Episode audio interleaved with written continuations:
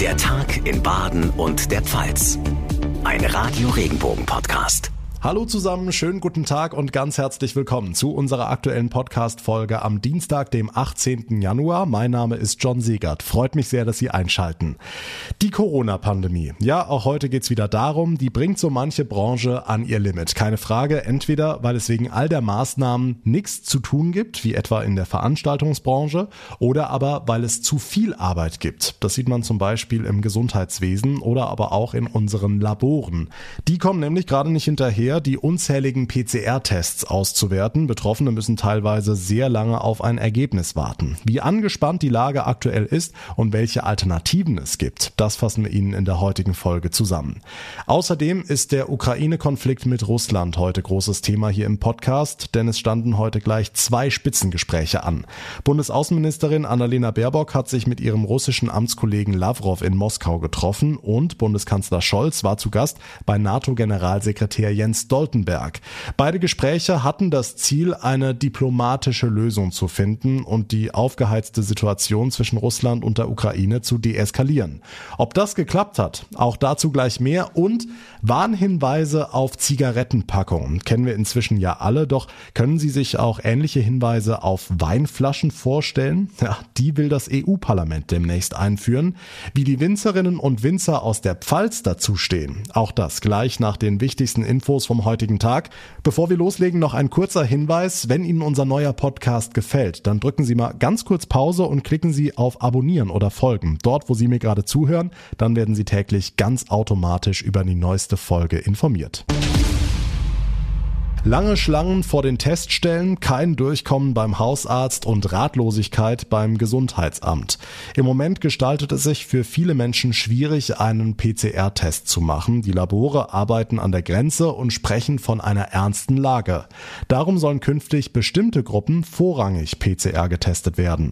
Radio Regenbogen-Reporter Thomas Bremser, wie sieht denn die aktuelle Lage in den Laboren konkret aus? Also wie angespannt ist die Situation?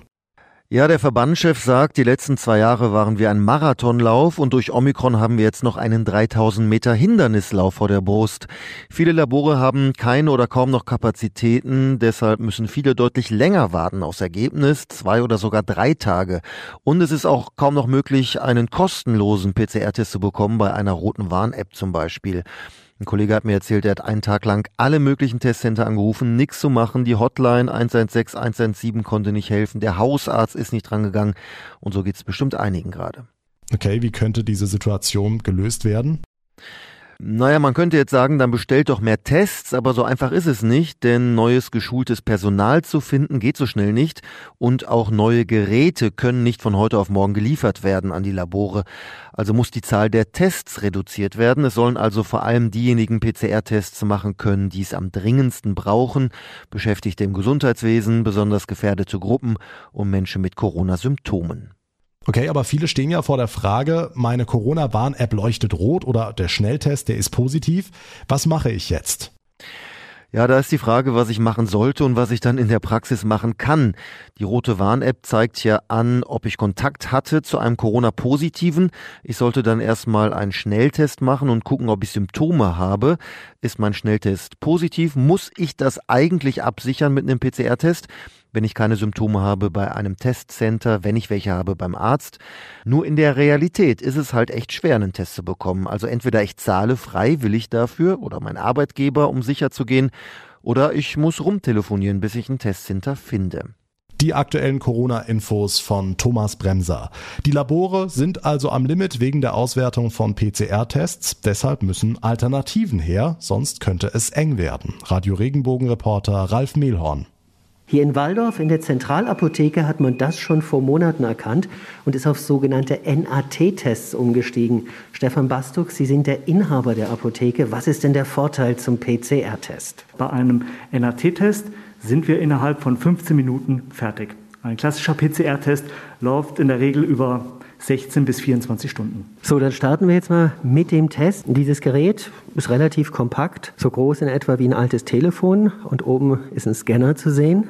Meine Pufferlösung gebe ich jetzt einmal die Heizeinheit. Okay, Maske ab. Jetzt wird das altbekannte Stäbchen ausgepackt. So, jetzt stelle ich mich mal hin und Sie Fang mal an zu popeln. Für die Abnahme selbst mache ich auf beiden Seiten in der Nase fünf Umdrehungen im vorderen Nasenbereich. Jetzt gebe ich das Stäbchen in die Pufferlösung rein und der Test läuft danach zehn Minuten. Und NAT könnte das dann auch der Goldstandard bald werden, das heißt den anderen ablösen? Nein, der klassische RT-PCR-Test ermöglicht einem auch eine Variantenbestimmung und einen sogenannten CT-Wert, über den man Rückschlüsse ziehen kann, wie hoch die Virenlast ist. Das können wir nicht. Es steht hier noch eine Minute und 50 Sekunden verbleiben. Also sieht, glaube ich, relativ gut aus für mich. Definitiv. Das war das Zeichen, dass wir jetzt die Klappe aufmachen dürfen. Darf ich sagen? Negativ. Boah, dann lasse ich es jetzt mal krachen mit meinem negativen Corona-Test. Dankeschön. Bitte. Ganz anderes Thema. Nur wenige Monate nach ihrem Amtsantritt stand für Bundesaußenministerin Annalena Baerbock heute ein schwieriger Termin an. Es ging für sie nach Moskau zum Gespräch mit dem russischen Außenminister Sergei Lavrov. Dabei sprach sich Baerbock für eine schnelle Wiederaufnahme von Friedensverhandlungen im Ukraine-Konflikt aus. Das sei wichtig für die Sicherheit in Europa, so die Ministerin. Radio Regenbogen-Reporter Christian Thiele für uns in Moskau. Christian, im Vorfeld war von einer diplomatischen Feuertaufe die Rede. Hat Baerbock sie bestanden? Ja, ich finde schon. Sie wirkte aber gerade zu Beginn nervös und auch angespannt. Nach der Pressekonferenz sah die Grünen-Politikerin fast schon erleichtert aus. Und der Besuch, der war ohnehin kein leichter. Denn zwischen Berlin und Moskau ist es wegen vieler Konflikte so eisig wie lange nicht mehr. Ich will nur kurze Stichworte nennen. Der Hackerangriff auf den Deutschen Bundestag zum Beispiel oder der Mordanschlag auf den Kreml-Gegner Nawalny, der in Berlin behandelt wurde. Aber trotz der vielen Unterschiede haben beide auch gesagt, es gibt keine Alternative zu einem guten Verhältnis zwischen Moskau und Berlin. Okay, gab es denn konkrete Ergebnisse? Nein, damit war auch gar nicht gerechnet worden. Es ging um viele, viele Themen. Deutschland will zum Beispiel, dass im Ukraine-Konflikt wieder miteinander geredet wird, also dass dort irgendwann dauerhaft Frieden einkehrt. Sie sagte zu Lavrov, Deutschland ist bereit zu einem ernsthaften Dialog über gegenseitige Vereinbarungen für mehr Sicherheit in Europa. Also da gibt es noch mehr Gespräche. Die Infos von Christian Thiele. Danke nach Moskau. Zur angespannten Lage zwischen Russland und der Ukraine hat NATO-Generalsekretär Jens Stoltenberg heute ebenfalls einige Gespräche geführt, unter anderem mit Bundeskanzler Olaf Scholz. Die Alliierten seien bereit, im NATO-Russland-Rat schriftliche Vorschläge auf den Tisch zu legen und konstruktive Ergebnisse anzustreben, sagte Scholz nach dem Gespräch. Wir erwarten von Russland, dass es die Lage deeskaliert Dazu könnte zum Beispiel auch eine Reduzierung der Truppen an der ukrainischen Grenze gehören. Und wir sind natürlich bereit, mit Russland in einen ernsthaften Dialog über Sicherheitsfragen in Europa einzutreten. Sollte Moskau nicht zu einem solchen Dialog bereit sein, würde das Folgen haben. Klar ist für uns gleichermaßen, dass jedwede russische Aggression gegen die Ukraine schwere Konsequenzen haben würde. Und darüber sind wir auch miteinander im Austausch, dass wir die Möglichkeit einer gemeinsamen koordinierten Reaktion auch immer vorbereiten und miteinander besprechen. Der Konflikt zwischen Russland und der Ukraine und die Auswirkungen für Europa. Wir halten Sie in der Sache natürlich weiter auf dem Laufenden, auch jederzeit in unserem Programm bei Radio Regenbogen.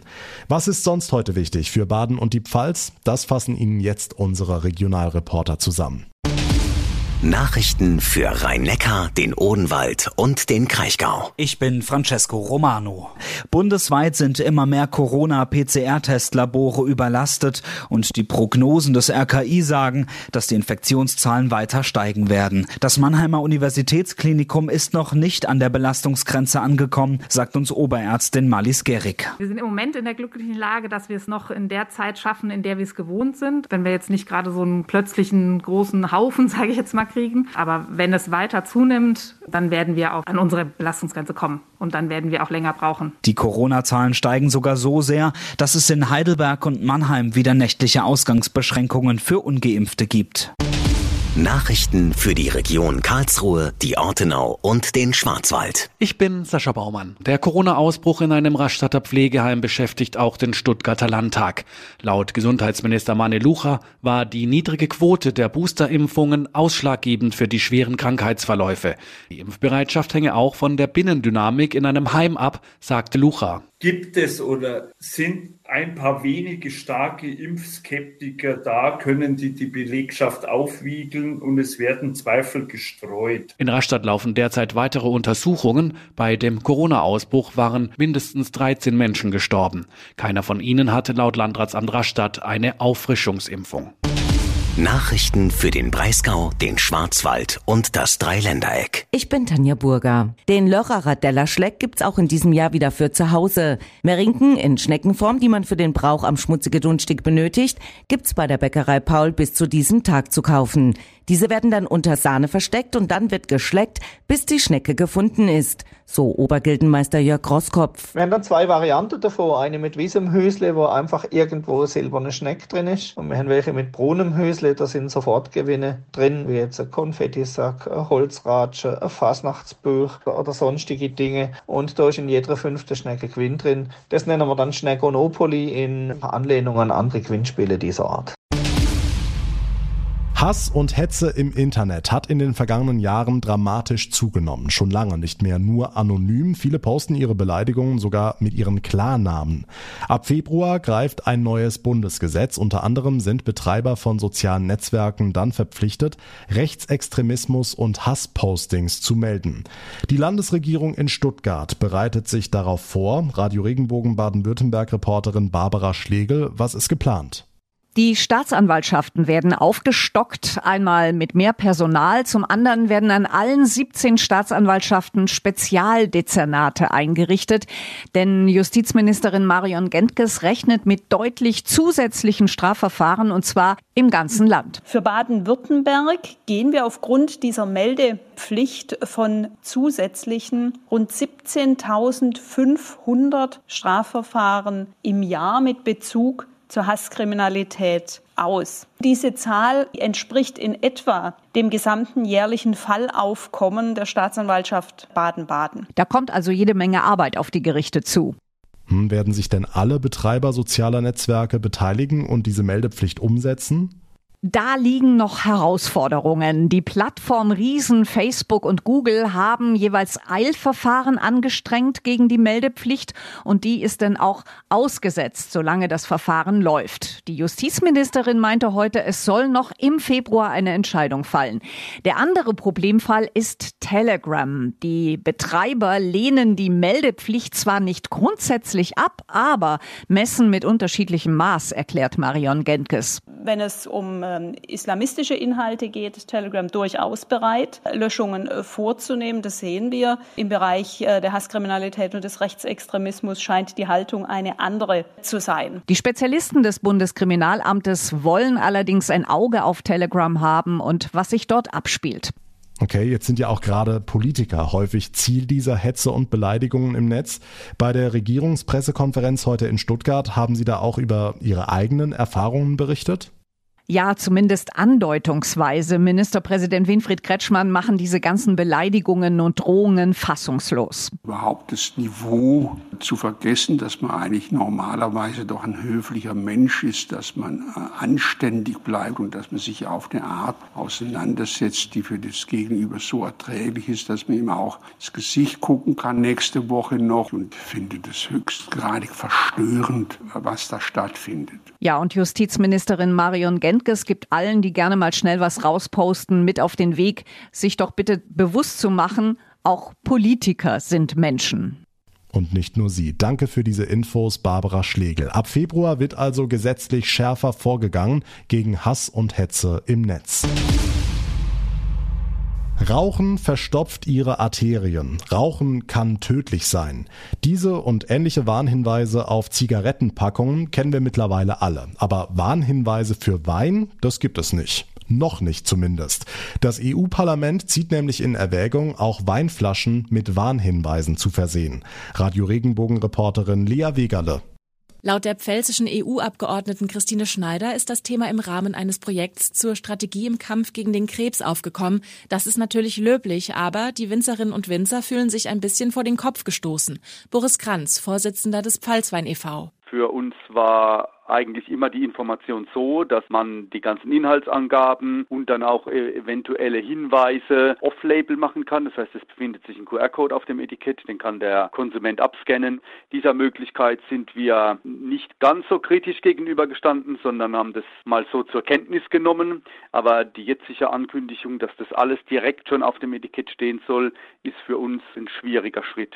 Vor allem, weil sich die WinzerInnen schon lange mit dem Präventionsprogramm Wine in Moderation für einen moderaten Weingenuss stark machen. Das auch aktiv betreiben, dieses Programm, indem wir aufklären möchten über den Konsum äh, unseres Getränks. Und äh, nach unserer Auffassung ist das, wenn man Wein in entsprechender Dosis äh, konsumiert, auf keinen Fall äh, gesundheitsschädlich und wir wollen eben nicht in diese Ecke gerückt werden mit unserem Produkt. Denn Boris Kranz findet, Wein ist auch immer noch ein Kulturgut. Also das passt irgendwie nicht zusammen, weil wir wollen ein Lebensgefühl auch vermitteln und der Alkohol ist nur ein Teil des Weines, wenn man das mal so ausdrücken kann. Das EU-Parlament will über die Warnhinweise auf Weinflaschen im Februar abstimmen. Und wir bleiben natürlich in der Sache für Sie dran. Dankeschön, Lea Wegerle. Das war der Tag in Baden und der Pfalz für heute. Mein Name ist John Segert. Ich bedanke mich ganz herzlich fürs Zuhören. Machen Sie es gut und bis morgen. Der Tag in Baden und der Pfalz. Ein Radio Regenbogen Podcast.